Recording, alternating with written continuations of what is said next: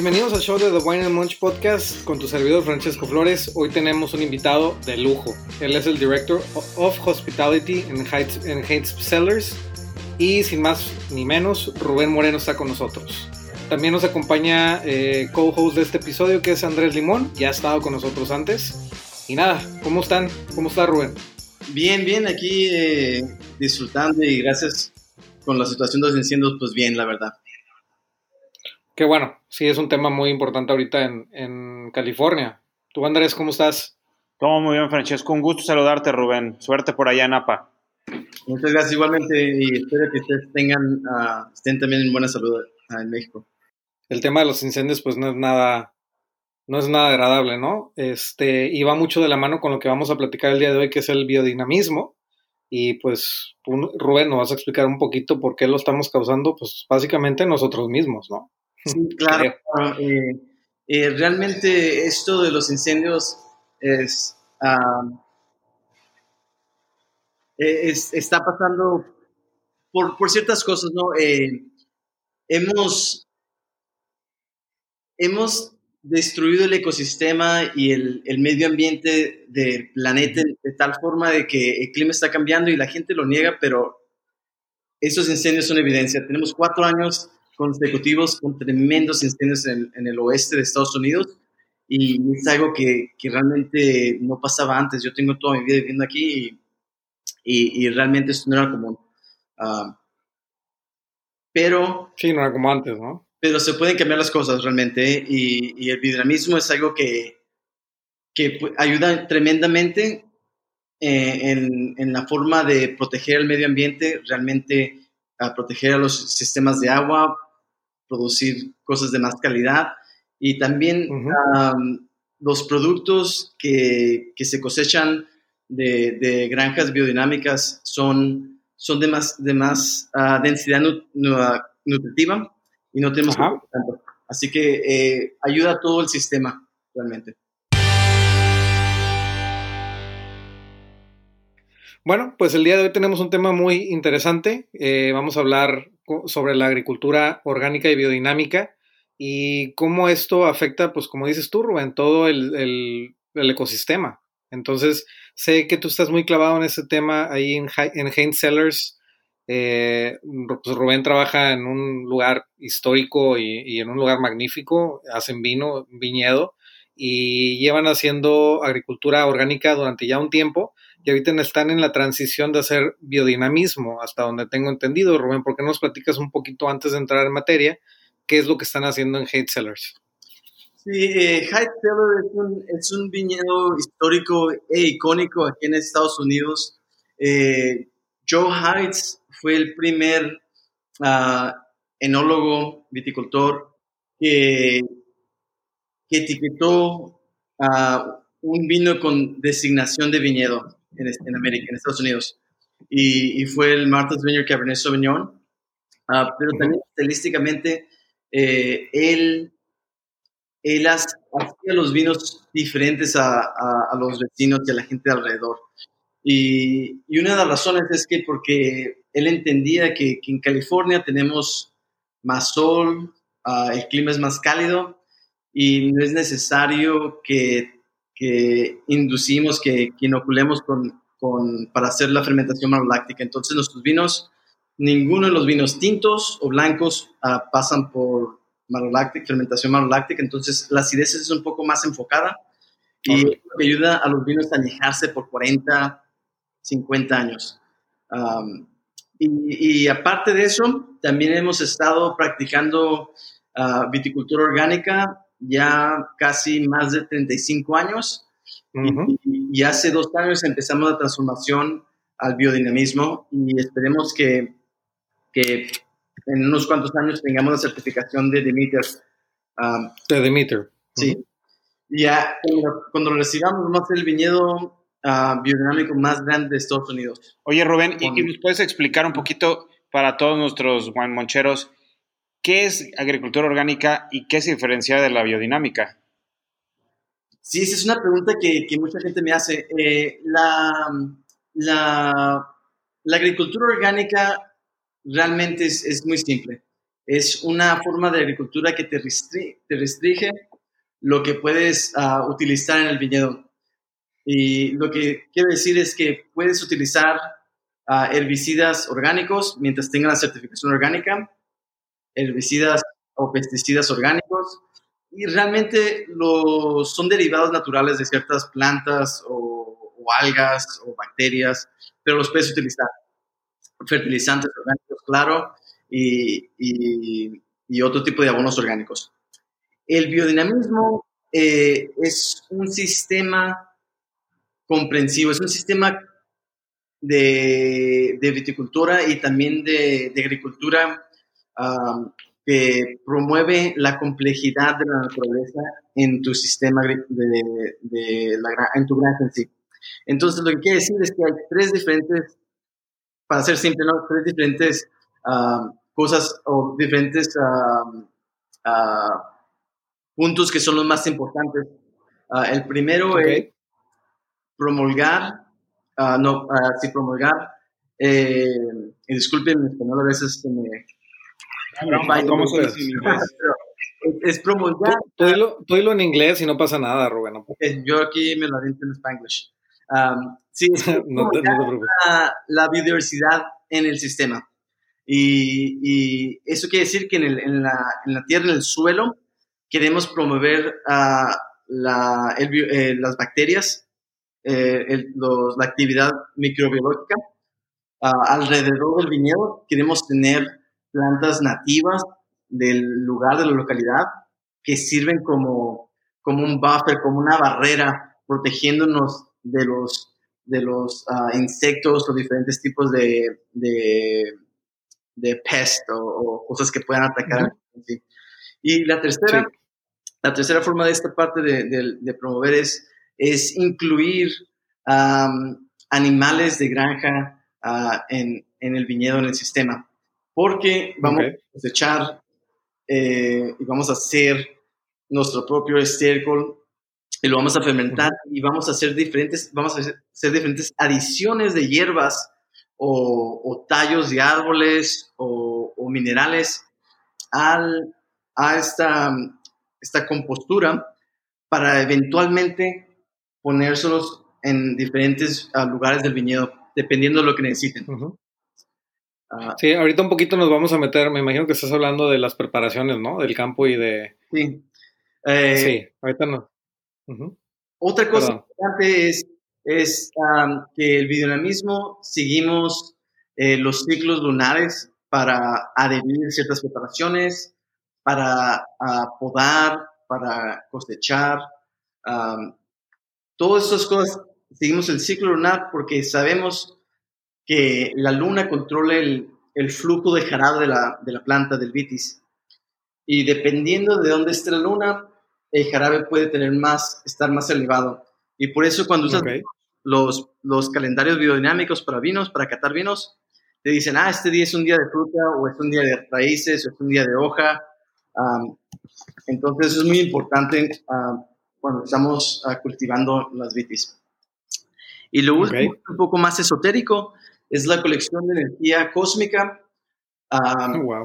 Y, y eso es, es, eh, a, mí, a, mí, me encanta, es algo interesante que es difícil probar realmente. Pero, Pero esto, Rubén, esto de, la energía cósmica eh, tiene que algo que ver con las estrellas, eh, signos y demás. Sí, con las realmente es con las estrellas. Claro, nosotros le llamamos a conjuntos de estrellas, les llamamos constelaciones o signos o, de horóscopo, ¿no? Pero realmente eh, en sí se utilizan los horóscopos nomás para hacer un mapa del, ah, de los astros.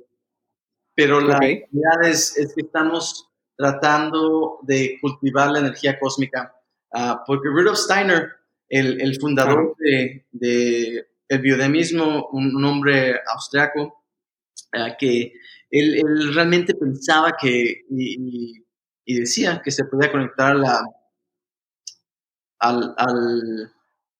a la comunidad de, cerebral de la mente más grande, ¿no? se podía conectar y, con eso podía, todos estamos conectados, ¿no? Entonces, eh, es, es, algo que es más difícil creer, pero realmente la realidad es que los, los, mejores vinos del mundo son cosechados de esta forma y eso nadie lo puede negar. Eh, ustedes, por ejemplo, pueden decidir el, el, el, tiempo de harvest o de cosecha eh, dependiendo de cómo se mueven los astros o las estrellas o, o si es día de, de, de, plantar o si es día de visita incluso, ¿no? Sí, claro, nosotros, nosotros lo que, sí, dependiendo de qué tan nivel te lleves, la verdad, te puedes meter y así como nuestra abuelita, ¿no? Que iba a la iglesia tres veces el domingo si podía. Eh, Ajá. Uh, puedes hacer lo mismo o puedes ser como, como un católico como yo que nomás voy en, en Pascua en Navidad. pero, uh, pero lo que realmente lo que yo he descubrido que, que los mejores uh, viticultores, enólogos, que practican el vinismo son muy precisos en la, en la cosecha, son muy precisos en, en la bodega y, uh -huh. y, realmente son los, son los vinos que a mí me han encantado realmente. Y, y en mis visitas y mis viajes alrededor del mundo siempre los he encontrado los más interesantes, más complejos.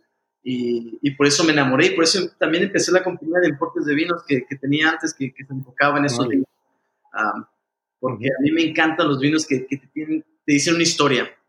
Eh, y la historia claro. tiene que reflejar la personalidad del enólogo, la personalidad de la localidad, de la gente, de la cultura y de, de, de la Oye, Rubén, ¿y te ha tocado experimentar en alguna vinícola, este, ya sea en Heights o en, o en alguna hermana o el, algún amigo, esta transición, o sea, haber tomado un vino antes de que sea biodinámico y luego que sea biodinámico?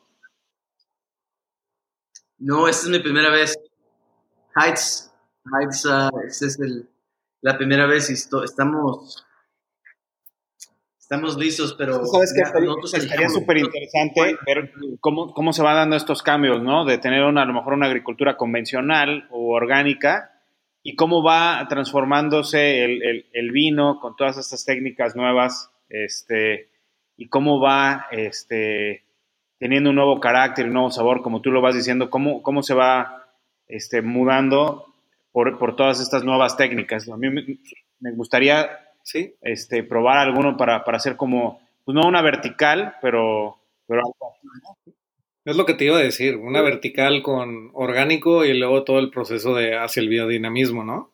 Sí, no estaría padrísimo hacer eso, la verdad. Ahorita lo que hemos probado, lo que estamos buscando realmente es, eh, lo que pasa, esto es dice, cuando haces una conversión de, de un viñedo convencional a, a biodinámico, la, el desarrollo de los componentes fenólicos Espero que sea la palabra en español fenólicos, ¿no? En inglés no. Sí, sí, sí. eh, se desarrollan un poco más temprano y, y, con más intensidad, sin necesidad de tener la maduración de, de la fructosa del azúcar.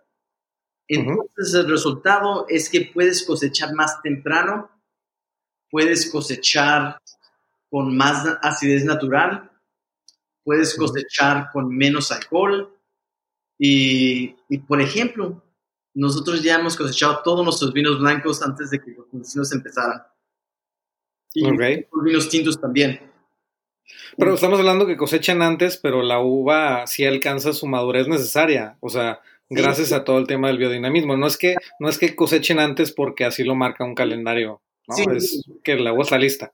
Sí, no, no, no estamos cosechando antes nomás porque queremos ser muy cool y, y rebelde. Exactamente. No, estamos cosechando cuando probamos las, las uvas y, y, y, tiene el sabor necesario, el sabor que estamos buscando. Entonces, no estamos okay. hablando de estilo a, a Heights, queremos preservar porque es una, es una bodega histórica y, y, entonces estamos cosechando cuando pensamos que este va a ser el mejor vino y casualmente el vino tiene menos azúcar, entonces quiere decir que, que la acidez está un poco más alta y que es necesario, pues la okay. es necesaria para poder añejar un buen vino para que cuando lo abras 30 años después, eh, los sabores se mantengan frescos, ahí expresivos. Uh -huh. Oye, Rubén, y platícanos un poquito eh, acerca de las preparaciones. Nos dijiste ya sobre Rudolf eh, Steiner, que es el, científico austriaco que fue el primero quien empezó a dar clases acerca del biodinamismo. Esto como en 1920, 20, entre 20 y 24. O sea, estamos hablando que el biodinamismo es algo nuevo para mucha gente, incluyendo nosotros, pero esto ya tiene muchísimos años. Entonces, eh, ¿qué preparaciones tendrían que hacer en un, eh, en un viñedo, en este caso que estamos hablando de, vino, para ser biodinámico? Eh, Demeter es la organización que se fundó después de, de las clases que, que, dio, o pláticas que dio Rudolf Steiner en Austria, ¿no? Eh, y, y, era básicamente una correspondencia entre fanáticos. Y claro, empezó... la historia en el mundo se repite, ¿no? Y en ciertos momentos en la historia hay, hay uh, puntos en la que por cierta razón la humanidad, nosotros como gente, nos, nos sentimos desconectados a la naturaleza. En este tiempo la, la, revolución industrial acaba de pasar, estamos pasando por una revolución petroquímica y acabamos de aprender que, y bueno, un montón de cosas están pasando. Las drogas se están produciendo para medicina, para recreativas, para cuidar el estado mental. La, la humanidad realmente estaba pasando por un momento de, que, de reflexión, ¿no? ¿A qué, ¿Cuál camino vamos a tomar? ¿O nos vamos al camino de la ciencia que nos dice que podemos controlar toda la naturaleza? ¿O nos regresamos a lo que ya sabemos de, de la cultura milenaria que todos los lugares del mundo ya tenían, ¿no? Eh, y, y Rudolf Steiner eh, decidió irse por el camino de la, de, de la naturaleza y, y del esotérico y de la historia. Las preparaciones. Entonces, Demeter se formó y Demeter eventualmente se hizo la organización que certifica a los productores de, de cualquier producto biodinámico. Entonces, una de las cosas que ellos requieren es que hagas las dos preparaciones, ¿no? Y estas son las principales y las más conocidas y también un poco polémicas, ¿no? La preparación 500, Preparation 500 y la preparación 501.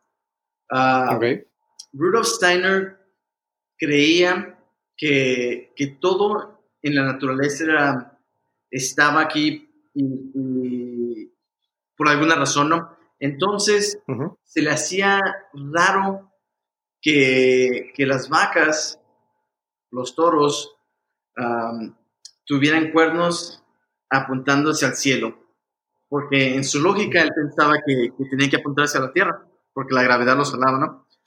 Y entonces eh, eh, él pensaba que era un órgano que coleccionaba la energía cósmica. Y, la que la hacemos es con estas dos preparaciones.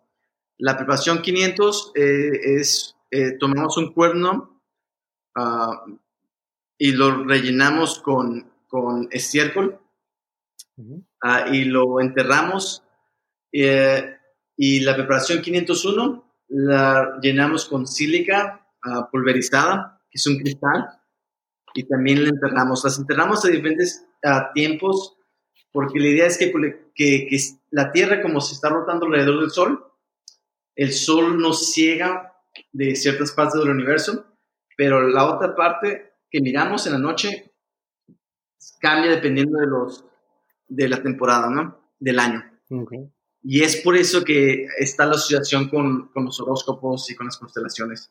Pero realmente que estamos tratando de, de, de cosechar. Oye, Rubén, no sé tú, pero a mí me parece que aquí es cuando empieces a explicar el tema del biodinamismo, que es súper interesante, todo el ecosistema que crean, que ahorita me gustaría que me platicara si es que ustedes tienen también animales ahí en, en este, en, en, en Heights pero me parece que, donde perdemos a la gente es donde, donde, donde llega el cuerno, ¿no? Donde ven que para que seas biodinámico, este, el esoterismo y ese tipo de temas, este, ahí es donde la gente dice, oye, ¿qué es esto? Sin embargo, a mí me parece un, un, más, que, más que enterrar el cuerno, me parece un símbolo como de eh, regresarle a la tierra también esta energía de los que van a cosechar las uvas y demás, ¿no te parece? Sí, y, realmente a veces, eh, exactamente, a veces la gente escucha eso y dice, sí, loco, no, es un, hippie. Sí, sí. Pero pero déjenme les digo algo, ¿no? La mayoría de las culturas en, en, en el planeta han considerado a la luna una, una en inglés llamamos deity, como una diosa de, de, la cosecha o de la fertilidad, ¿no? Mayas, aztecas, eh, gente en la India, en el Medio Oriente, en África, en Europa. Y, y sabemos que la luna tiene cierta fuerza, fuerza que, que ejerce en, al agua y en la tierra y a los, y a los, a los seres vivientes, ¿no? Entonces, em, todavía los, agricultores utilizan aquí en Estados Unidos algo que se llama el Farmer's Almanac para predecir eh, los cambios climáticos, cuándo vas a cosechar, cuándo vas a sembrar, cuándo vas a, a, plantar ciertas plantas, etcétera, etcétera. Entonces, sí hay, sí suena esotérico, pero hay cierta fundación científica también. Y, y no está basada en el sistema científico en el que haces un experimento y lo pruebas otra vez, ¿no? Sino más como al, al sistema de aprender por hacer errores.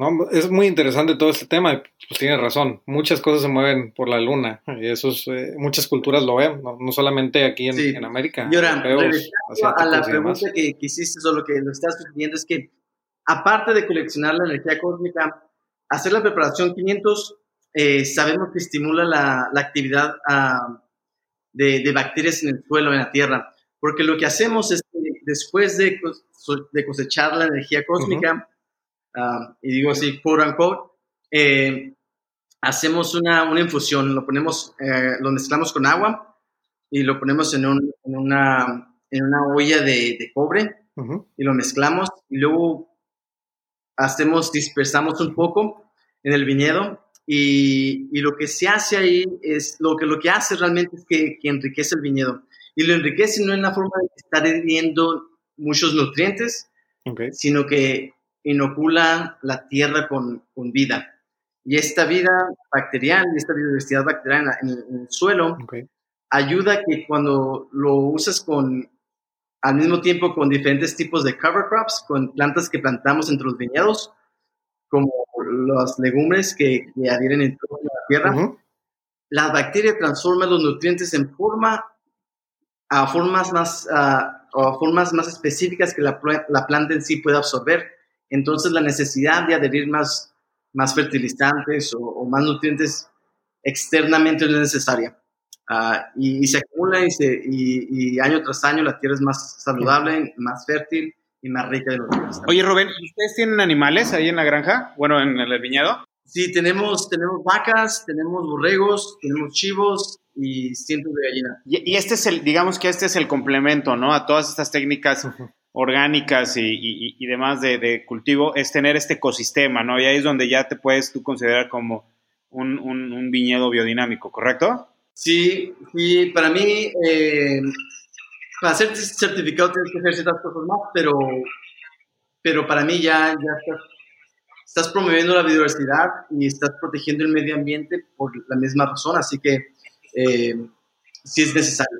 Sí, yo creo que si estás si tienes, tienes ciertos animales, estás promoviendo la biodiversidad ecológica alrededor del sistema, eh, eres biodinámico en, en, mi pensar.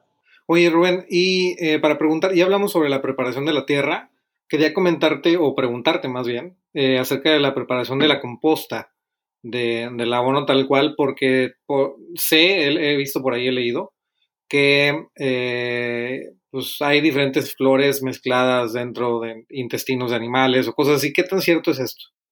Bueno, de que es cierto, es cierto, sí lo hacemos. Eh, ok. Y, dependiendo de lo que sea necesario para la planta, ¿no? y dependiendo también de, de, lo que queremos hacer que la planta haga. Por ejemplo, eh, se utiliza la manzanilla nosotros la tomamos para calmarnos, para dormirnos, para relajarnos, ¿no? Pero en temporada de, calor, cuando está muy caliente, las plantas también se estresan y producen similares hormonas uh, de estrés, ¿no?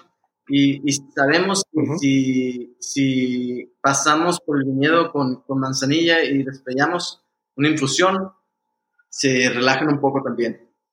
Se relajan un poco. Ah, y oh, qué loco. eso es importante. A mí esta parte es la que más me... me una vez tuve la oportunidad de, de, visitar un viñedo que hacía este tipo de cultivo biodinámico y esta parte de los test, yo creo que es la parte que más me, me llamó la atención. Esto que tú decías, el día que yo fui, estaban pronosticando para los siguientes tres días una ola de calor y los estaban preparando precisamente con té de manzanilla para el estrés. Sí. Y nos enseñaban unos, unos marcadores electrónicos donde veían ahí cómo iba a subir el estrés. Me, me, me, volví loco, o sea, nunca pensé que las plantas pudieran generar ese tipo de cuestiones y que había también que, que, que pues darles un apapacho de alguna manera, ¿no? Sí, al final de cuentas son seres vivientes, ¿no? Digo, eh, es parte del biodinamismo. La, es parte de la vida realmente, ¿no? Eh, pensar que las plantas no, no, sufren, no se comunican, no sienten, eh, es realmente, es, es, un pensamiento basado en la ignorancia que tenemos nosotros sobre los, cómo se comunican o cómo sienten. No porque uh -huh. no digan, ay, me duele, de la misma forma que nosotros decimos o comunicamos eso, Claro. quiere decir que, que no sientan algo, ¿no? Y, y eso es algo muy específico a, las culturas modernas humanas, ¿no? Eh, pero antes los, los, nativos respetaban al medio ambiente y pensaban que los, teníamos que respetar las plantas porque sentían, porque se comunicaban de ciertas formas, ¿no? Y científicamente hemos descubierto que, que se comunican con, con señales químicas, que las plantas se comunican entre sí, entre especies, uh, que los hongos eh, afectan con hormonas a, a, seres vivientes y los hacen que hagan wow. que ellos ocupan para reproducirse. Uh, bueno, es, es, algo increíble, increíblemente complejo, pero que poco a poco -huh. estamos descubriendo, es, es, descubriendo, descubriendo y estamos uh, dándonos cuenta que, que los, los nativos eh, sabían lo que, lo que estaban haciendo, las culturas indígenas y ancestrales sí tenían ese conocimiento milenario, porque hay que darnos cuenta que nosotros, nuestra cultura moderna, que somos 2000 años de antigüedad, uh -huh. tenemos 30.000 años de historia antes de esto. Y, y eso realmente para mí me, me, hace, me, hace, me hace sentir un poco más humilde y, y, y, también me hace un poco más... Sí, con los pies en la tierra. Y, Claro, en, en, este viaje estamos redescubriendo todas esas cosas que ya sabíamos, ¿no? Exactamente. Los perdimos por, por este eh, camino tan vertiginoso que tenemos hacia la modernidad y la ciencia y demás, pero todos estos conocimientos que teníamos antiguo de nuestros antepasados, lo estamos redescubriendo y, de verdad que es súper interesante eso que comentas de cómo las plantas se comunican y cómo podemos nosotros tener una mejor relación con el ambiente, con ese tipo de, este, dinamismo, de de sembrados biodinámicos y demás. Sí, claro. Sí, claro. Y, y hablando más del, del, tema de las infusiones, ¿no? Entonces, la medicina moderna está basada en la extracción y la identificación de químicos específicos que se encuentran normalmente en la naturaleza. Uh -huh. Como, por ejemplo, ciertos antibióticos, sabemos que están en, en ciertos mohos, o, o también sabemos que, que la, la, manzanilla tiene ciertos químicos que no hacen relajarse, o que la árnica hace lo mismo, también no te hace relajarse, ¿no?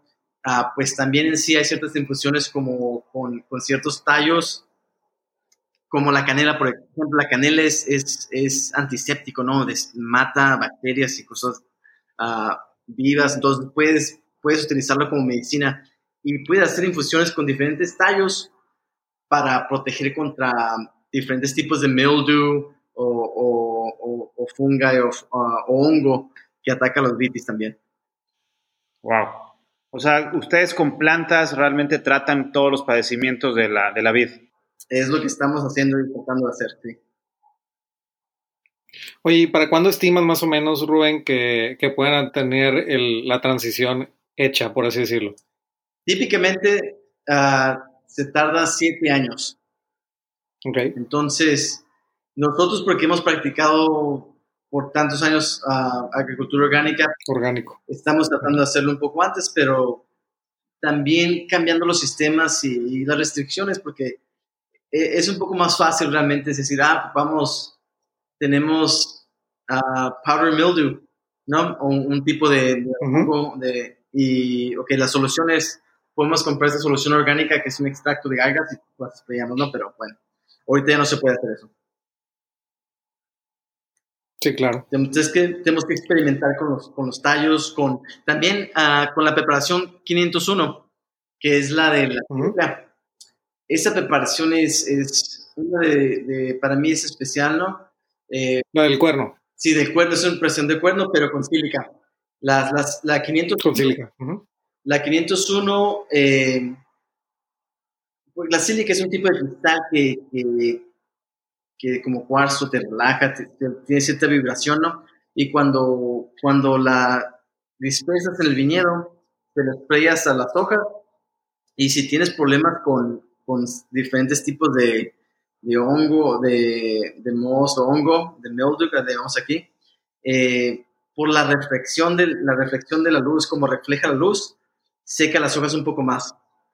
Ah, y, también le da las buenas vibras, le estimula la fotosíntesis, entonces ayuda mucho, ¿no? Ayuda mucho.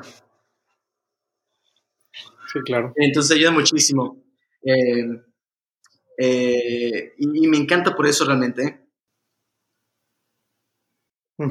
la, verdad es que es muy interesante todo este tema de eh, biodinamismo orgánico y ahora también el tema sustentable, pues es, un, es algo muy importante, ¿no? Entonces, em, digo, yo no sé si ustedes vieron, acaban de sacar en Netflix el, un documental de Cowspiracy, se llama, de, de cómo la carne de res afecta al sistema o al, ecosistema. Muy interesante el tema de sustentabilidad, que después lo podríamos tocar más a fondo, pero pues, va de la mano, ¿no? Ah, sí, claro, claro. O sea que realmente, bueno, eh, si piensa uno, no, no quiero decir que esté en contra de comer carne o algo por el estilo, pero lo que está pasando ahorita con la cultivación comercial de res o de ciertos productos, que cuando los come uno, no te satisfacen, no, no te satisfacen, ¿no? te comes que medio kilo de carne, de tacos, ¿no? Estás, come, come, come tacos como si nada. Pero realmente si fuera de, una res eh, que comió productos orgánicos, nutrientes, un poquito de carne te, te, sentir, te hiciera sentirse satisfecho. En vez de comerte medio kilo, te comes un pedacito y te sientes a gusto, satisfecho y tienes los nutrientes necesarios para seguir creciendo, viviendo y, y producir lo que o hacer lo que tienes que hacer.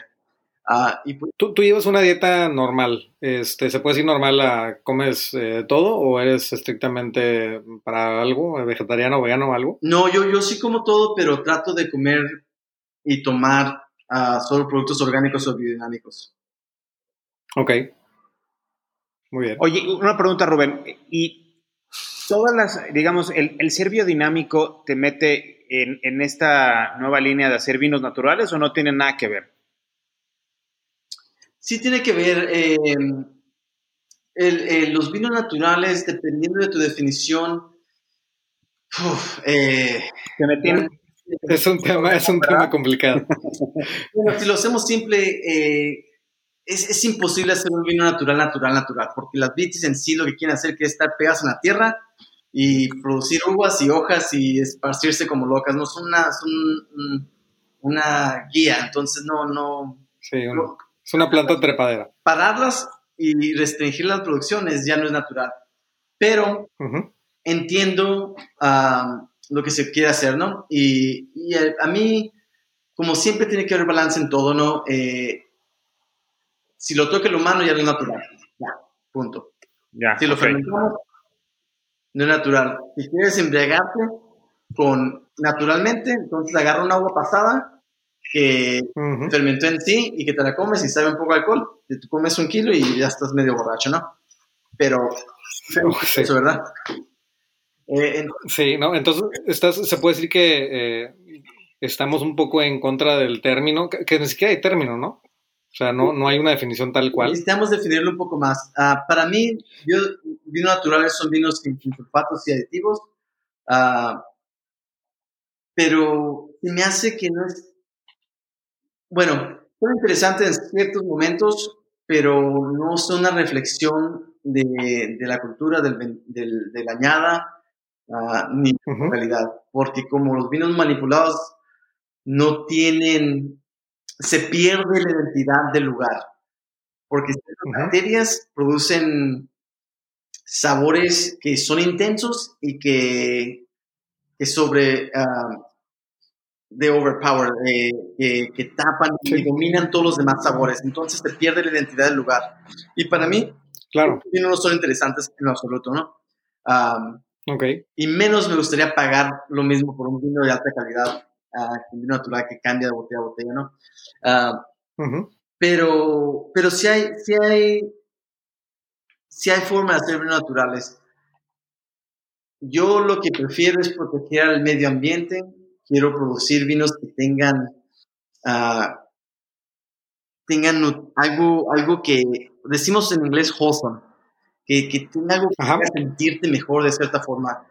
Puede ser que los sabores sean eso, o puede ser que la comida o el producto tenga más nutrientes, pero tiene esto, esto que, que le llamamos wholesome en inglés, uh, que, que, que, te hace sentir mejor. Y los vinos naturales pueden hacer eso ciertas veces, pero no todo el tiempo. Los bios biodinámicos sí lo hacen, y especialmente si se siguen las reglas, porque es necesario seguirlas. Oye, oye, Rubén, el tema de sulfitos que tocaste, ¿el biodinamismo o la certificación biodinámica te pide o te exige eh, menos sulfitos o, sí, muchísimos menos. O, no? Sí, sí, sí, tienes que, tiene que tener menos de, me parece, menos de 75 partes uh, por, mi, por millón uh, de, de, de sulfitos y la mayoría de los productores biodinámicos tienen, tienen menos de eso. Sí, estamos hablando que un vino normal tendría entre 350 a 400 partes por millón, ¿no? Sí, aquí en Estados Unidos la restricción es 275 partes por millón, pero sí. Ok, ya. Entonces sí, estamos hablando que tiene un poco menos de sulfitos. Bueno, no un poco, tiene menos sulfitos. Sí, 70%. Eh, sin embargo, sí. 70% menos, ¿no? Sí, 70% Fíjate, es bastante. Vi, vi una analogía, este, Rubén, te la quería compartir porque me pareció media, pues primero media cagada porque la vi en, en que es una analogía de que habla del vino orgánico, biodinámico y natural. No sé si has escuchado hablar de la analogía del pollo. No, a ver. ¿No lo has escuchado? No, no, a ver. Ok, mira, esa es la analogía del pollo. Si tú vas a un súper y compras el mejor pollo, que sea de libre pastoreo, que, que sea free range y que tenga un gran sabor, este sería el organic wine o el, vino orgánico. ¿Ok? Ese es el número uno.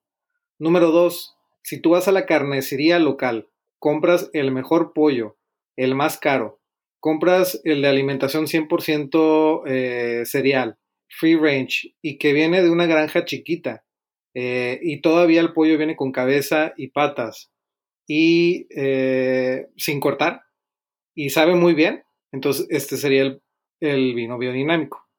Y cuando tú crías a tu pollo, tú lo, tú lo matas, lo desplumas, le prendes fuego a la leña y así lo cocinas, si tú le sabes, pues va a ser un excelente eh, pollo, ¿no? Pero si no le sabes, entonces puedes arriesgarte a salmonela, eh, a masticar plumas, y que tus amigos prácticamente vean que eres un loser. pero no te importa y sigues, pero eso no te importa y tú sigues insistiendo que sigue siendo el mejor pollo que hay. Este sería el vino natural. Sí, realmente es lo que pasa. Te voy a contar una historia muy similar a esa, ¿eh? a, la, analogía, ¿no? Yo vendía los vinos antes, ¿no? Y tenía ciertos clientes aquí en San Francisco, en la Bahía. Y fui a, un, a una enoteca muy famosa por vinos naturales y, y el dueño me, me retó a hacer una cata a ciegas dice, tú a tres vinos, quiero que me digas de dónde son. Y bueno, pues está bien. Y ya, pum, pum, pum. Primero, pum, ok, este vino es un vino de, de, de Georgia, bla, bla, bla, bla, Este es vino X, este es vino X, ¿no?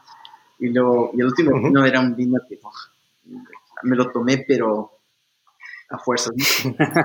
y, y luego, ¿no te gustó? Le dije, no, no me gustó. Me dice, ¿por qué? ¿No te gusta Lemos? Y le digo, en francés no me dice el, el, ratón. Le digo, ¿el ratón? Le digo, sí, es que sí le llaman, ¿no? Que, que ese sabor a ratón. Le digo, no, pues es que está de ratón muerto. Le digo, este vino, digo, sabe, sabe como que hubiera ido a una marcha por unas 15 millas y regresé y puse mi pie sucio en mi copa de vino y ahora me la quiero tomar. No me gusta en absoluto, no tiene, no tiene, no tiene sentido de lugar, no tiene, no tiene nada de carisma. Ah, y, y, y, sí, y sí, pero como ciertas cosas, claro que la gente o, el papá de un niño siempre está orgulloso de su, de su bebé, ¿no? Ajá, ¿Cómo vas a decir, ah, no, pues este vino no me encantó? Si él lo escogió para, para la noteca, claro que le encanta. Claro. Que los vinos naturales tienen cierto lugar, no son vinos que, los vas a añejar porque se van a hacer mejor y van a añejarse con el tiempo, se van a hacer más complejos, más elegantes y más refinados. Ah, son vinos que, que, se toman frescos, se toman afrotados y, y sí he probado vinos que me, me han, como decimos en inglés, blow my mind, me han tomado por sorpresa y digo, wow. y, y, como tengo mucha experiencia tomando vinos naturales también, he comprado por cajas porque quiero, esperando que me, otra botella me haga lo mismo. Y, okay. y de seis botellas, dos saben espectaculares, las demás más o menos se pueden tomar. No sé, no sé si, si, si, si, pasó en Estados Unidos lo mismo que acá. Yo, la primera vez que probé vinos naturales en la Ciudad de México, me pasaba mucho que los veía en restaurantes de nuevos chefs que iban emergiendo y hacían una propuesta igual de una, una, una cocina más table y, y metían ese tipo de vinos. Y yo veía el tipo de personas que estaban ahí y, me hacían, se me hacían más este, hipsters, ¿no? Tratar de encontrar algo nuevo y distinto, no tanto mejor, porque a mí me pasa lo mismo que tú. O sea, he probado varias botellas de, vino natural y hay algunos que digo, oye, está buenísimo, sírveme otro y sabe a dos mundos distintos, ¿no? Pues, a mí me gustan simplemente por el hecho de que han acercado a más gente a tomar vino, pero yo soy como tú, o sea, a mí dame un vino bien hecho, este, sin, y, que sepa yo qué vas a ver, ¿no? Sí, no, y sabes que Andrés, eso es lo que iba yo. El mercado de ahora, o, bueno, ha, ido para abajo la, venta de vino, no sé, ahí los números de Rubén en Heights, pero ya quién sabe, en general, ya les va bien. sí, sí. No, la verdad es que la venta en general ha caído porque pues el millennial, por decirlo, el nuevo, la nueva generación, o más bien la millennial y la que sigue, ¿no? pues ya no están comprando el vino y se van más hacia todo lo orgánico y natural. Natural es la palabra. Entonces yo creo que hay que direccionar hacia, ese mercado, hacia el biodinamismo y lo orgánico, más que a lo natural o a lo supuestamente natural, ¿no? Que no lo es. Sí. Entonces yo, yo más bien creo que va por ahí. Sí, yo digo también, es, es como, como decir que voy a comprar algo artesanal, ¿no? Pero lo hicieron en la esquina y y la persona que lo hizo, porque lo hizo ella, esa persona y es diferente, no quiere decir que sea un producto de calidad. Exacto. Eh, cuando vas a un artesano, un artesano es una persona que tiene, es un maestro, es una, una persona que ya ha dominado su profesión y, y, cuando te hace un brazalete de plata es una belleza, es una cosa de arte, ¿no? Y entonces eh, hay veces, y muchas veces que, que, la gente, como dicen, yo soy medio hipster, así que no es que decir mucho los hipsters, pero... Eh, no, no, pero, pero, Oye, Rubén, no lo decía yo en una mala connotación, yo soy igual. Y creo, que, uno de los temas del hipster es tratar de encontrar cosas nuevas y distintas, ¿no? O sea... No, mira, yo te voy a decir la verdad, Rubén, es que Andrés es como groupie. no, no, cero. Cero. No, es lo mío. Yo voy más como Rubén dice, la verdad es que me gusta mucho el, vino biodinámico, este, respeto mucho lo que lo hacen, porque si de por sí es un, es un gran trabajo hacer vino y cultivar la vid, hacerlo de esta manera es el triple de trabajo, o sea, es, debe ser exhaustivo. Pero sí, el vino a veces lo que pasa es que la gente que no tiene la, la técnica, el conocimiento químico de, de, lo que está pasando químicamente en el vino, eh, te voy a decir, un, un, un productor francés en el Loire que, que se llama Guy Bocard, eh, y fue a visitarlo cuando tenía yo 23 años, ¿no? Sí, décadas.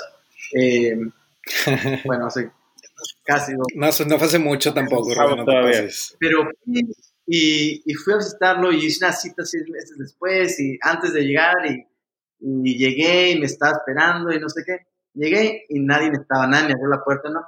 Y estaban 90 grados, un calorcísimo brutal, ¿no? Y húmedo y estoy afuera esperando en un árbol en la sombra hasta que me abrió la puerta y el, y el señor no estaba grande. Se, se, quedó dormido, ¿no? Y ya me abrió la puerta y me empezó a contar y luego me, me empezó a decir, bueno, lo primero que me dijo es que, que me disculpara, que se quedó dormido porque estaba llorando porque se le murió su caballo, ¿no? Y su caballo que utilizaba en el viñedo para arar el, la tierra. Y bueno, pues entendí, ¿no? Y, y luego me empezó a explicar de los vinos y, y, llegó un momento cuando me dijo, antes de poder hacer vinos biodinámicos o naturales, el enólogo y viticultor tiene que tener el conocimiento científico, tiene que tener la práctica y la experiencia para poder tomar decisiones correctas y saber lo que va a pasar si hace una decisión, ¿no? Si, si toma una decisión, ¿qué es lo que va a suceder? Y, y, lo que me decía él es que hay muchas veces que la gente dice, ah, yo hago un vino natural y si sabe a, a ratón muerto, bueno, así es una excusa um, y es una forma para, uh, para esconder la ineptitud del, del enólogo y del viticultor. Uh, y, y, realmente sí es. Y, y, lo digo, lo digo con respeto, no quiero ofender a nadie, pero es lo sí, no, no. cuando eres un maestro y es un conocimiento um, bastante grande y con experiencia, puedes tomar decisiones correctas y tienes que saber que, que, que hay restricciones. Entonces, para mí, como cuando se crea un niño, no se le puede dar todo lo que quiere, ¿no? Porque, que, como decimos en inglés, ¿no? You spare the rod, you spoil the child. Si no le das uh -huh le eches a perder al dinero también. Entonces hay, hay que decir no. Sí. Y hay que tener estas restricciones que el sistema de Demeter tiene, uh -huh. porque te fuerzan a seguir las reglas y a ser uh, disciplinado. Es, sí, definitivamente es, es, un tema muy interesante. Este, yo te quería preguntar, Rubén, porque aquí en, en México eh, hay, hay un viñedo que está certificado orgánico, eh, que es Santos Brujos, y hasta donde tengo entendido eh, hay más, hay más este, bodegas biodinámicas, pero cre creo que ese es el único que está eh, certificado. ¿Has ¿Tú has probado algún, primero algún vino mexicano y luego si, si has probado esos vinos biodinámicos, orgánicos? Sí, sí, sí, he probado vinos mexicanos. Eh, he visto el Valle de Guadalupe. Tengo un amigo en, en, Cabo, San Lucas, que es un chef que trabajó conmigo en la French Laundry um, hace muchos años y, y, fue a visitarlo en, en Los Cabos y, y, bueno, pues yo estaba ahí, así que quería probar vinos mexicanos. Eh, no hay muy, buenos muy, vinos muy buenos, no nomás solo en el Valle de Guadalupe, sino en ciertas otras partes. Y, pero no he probado Santos Brujos, me encanta el nombre, claro. Eh, muy mexicano, pero muy... Oh, y, chécate, y chécate la etiqueta también, o sea, está muy, está muy hipster, está muy biodinámico, o sea, tiene todo, juega con toda esta imagen también la, lo que le dan. La verdad es muy bueno. Sí, sí, no, no, sí, creo que voy a tener que buscarlo. Eh, me encanta y creo que, que, que, la cultura mexicana, eh, en Baja California, estos viñedos están retacadísimos, ¿eh? Es más, la gente, tenemos cierta conexión aquí entre el Valle de Napa y el Valle de Guadalupe. Le llamamos el Valle. Okay. Eh, y en español -huh. dicen los, los americanos, ¿no? Eh, porque muchos enólogos están transfiriendo a, a, México a producir sus vinos allí porque el, el, el, la inversión financiera es más pequeña, claro, y, y el mercado está ahí y, y la comunidad baja, baja californiana, a la comunidad mexicana uh -huh. está, nos está ayudando, está... Está papachando. Sí, está comprando los productos y les encanta, ¿no? Así que aquí, aquí, sí. aquí en el norte sí, sí toma mucho vino la gente y, y, está enamorada con el... ¿Alguno que te guste a ti? ¿Alguno que te guste mexicano que te recuerdes ahorita? Eh, y hace muchos años tomé un vino de Monte Chaní, que era Cabernet Sauvignon, me encantó. Eh, también probé, me parece que era Lacheto, que probé un Nebbiolo de ellos. Uh -huh. Y Lacheto es una, es una bodega grande, ¿no? Eh, sí, es sí. la más grande de México, sí, de como, hecho. Como Galo, una cosa así. Ah, sí, de grande. Y el, y el sí, bueno, no, no, no, no creo que no tan grande, grande, no tan grande, pero digamos que es el símil mexicano de Galo, una cosa ah, así, son los que más producen acá. Y sí. también. Y Monte Chanic seguramente probaste Gran Ricardo, que es un vinazo. Sí, lo probé porque sí, mi amigo que, que, fue a la escuela conmigo en Nueva York, que es de Ensenada, es un chef, y eh, es de Ensenada, David Salgado, eh, eh, pues eh, es, su, es su región, así que nos, nos mandó a pedir una botella y, y, y la tomamos. Oye, y de California, además, evidentemente, de, los vinos tan, tan ricos que, han, que tienen ustedes, a mí mi, favorito de ustedes es el, Martha's Vineyard. La verdad es que, híjole, cada vez que abro una botella de esos es, es un viaje para allá con ustedes. Sí, ya estás hablando de otro nivel. Sí, no, es una cosa espectacular, de verdad. Para si tienen, por los guanmocheros que nos están escuchando, si tienen la oportunidad de, probar, inclusive el Cabernet, el normal, digamos, el de línea, es una delicia. Napa Cap, la verdad es que para mí es, es muy rico. Y no me quiero echar un gol, pero quiero decirles dónde lo pueden conseguir en México, que es en Mercado de Vinos y en la Castellana. Cómprenlos ahí, este, de Hyde Cellars, porque la verdad es que sí vale mucho la pena. ¿Algún, algún otro este, viñedo biodinámico que te guste de allá, Rubén? Sí, sí, eh, a mí de, de, California me encanta Tablas Creek en Paso Robles. Ah, es un viñedo que, que, bueno, es historiado porque la familia que lo fundó son los dueños de Bocastel, Chateau de Bocastel en el, en el valle de, de Ron, ah, en el sur. Sí, claro. Y es un vino, hace unos vinos increíbles, eh, elegantes también. Ah, y, sí, y, quiero decir que también yo no por echarme, ¿cómo se dice? Darme piropos a mí mismo, ¿no? Eh, sí, Martha's Vineyard, uh, Martha's Vineyard es un vino que no solamente es icónico porque fue el primer vino con designación ah, de viñedo en Estados Unidos, sino también porque el sabor que tiene a, menta, a eucalipto, es algo específico de este viñedo aquí en California. No hay otro viñedo en el, norte, en, el hemisferio norte que lo tenga ese sabor. Y, he hablado con, viticultores de, nuestros vecinos de Opes One y una de las viticultoras es francesa, una amiga mía, y, y, estamos platicando sobre eso y la gente decía, no, que es que hay eucaliptos a un lado de él, y luego le decía yo, no, pues nomás son como seis árboles, ¿no? Y el viñedo es un viñedo, no es nomás es un pedacito de esto, ¿no? Y luego me dice, no, es que hay que ver, nosotros tenemos un viñedo a un lado de los árboles de eucaliptos y no, sus vinos no, no tiene sabor, es algo especial que tiene que ver con, con el suelo, con la exposición, con la planta en sí. y, y, es, es, lo que me encanta del vino, ¿no? Oye, pero claro que sí se vale echarse flores, sobre todo cuando tienes un, un trabajas en un viñedo tan, pues con tanta historia Histórico, y con como ustedes, ¿no? O sea, la verdad es que es uno de los íconos de, los Caps en Napa. Al menos para mí en mi cabeza siempre es, oye, si hay Heights, es... Es, es el go-to. De, calidad. Es el go-to Napa Cap, para mí también. Sí, y el Napa Valley, el, como dices tú, el Napa Valley es un vinazo, ¿eh? Ah, es, una, combinación de, todos nuestros viñedos, de todos nuestros viñedos, pero tiene, tiene Martha's Vineyard, tiene Trailside en Rutherford y tiene Lincoln de Hell Mountain, así que nuestros mejores vinos, un poco de esos vinos se le, se le adhieren para hacer el vino de alta calidad también. Muy interesante, Rubén, todo lo que nos acabas de, de, explicar. Muchísimas gracias también. Y pues nada, yo creo que nos vamos a los closing remarks. Andrés, eh, ¿qué, ¿qué, nos puedes platicar tú acerca de todo lo que nos dijo Rubén? Bueno, sobre todo me quedo mucho con, con este regresar al, al, a los métodos ancestrales de, de cultivar eh, las vides. Creo que es importantísimo el crear ecosistemas que nos van a traer mejores productos y un ejemplo es, es el vino que están haciendo ellos. Súper, súper interesante. Parecería que es este ciencia extraterrestre y demás, lo del cuerno, pero tiene todo un, este, un porqué, muy científico y muy, muy racional, pero sobre todo ya cuando te, sientas a platicar con las personas que lo hacen y poderlo ver de primera mano, lo, hace ser muy lógico y, entiendes por qué lo están haciendo así. Y luego cuando pruebas el vino dices, no, totalmente, este, lo hacen muy bien. Para mí no me queda nada más que agradecerte, Rubén, este, súper interesante todo lo que nos platicaste y felicitarte por el gran trabajo que están haciendo allá en, en, Heights.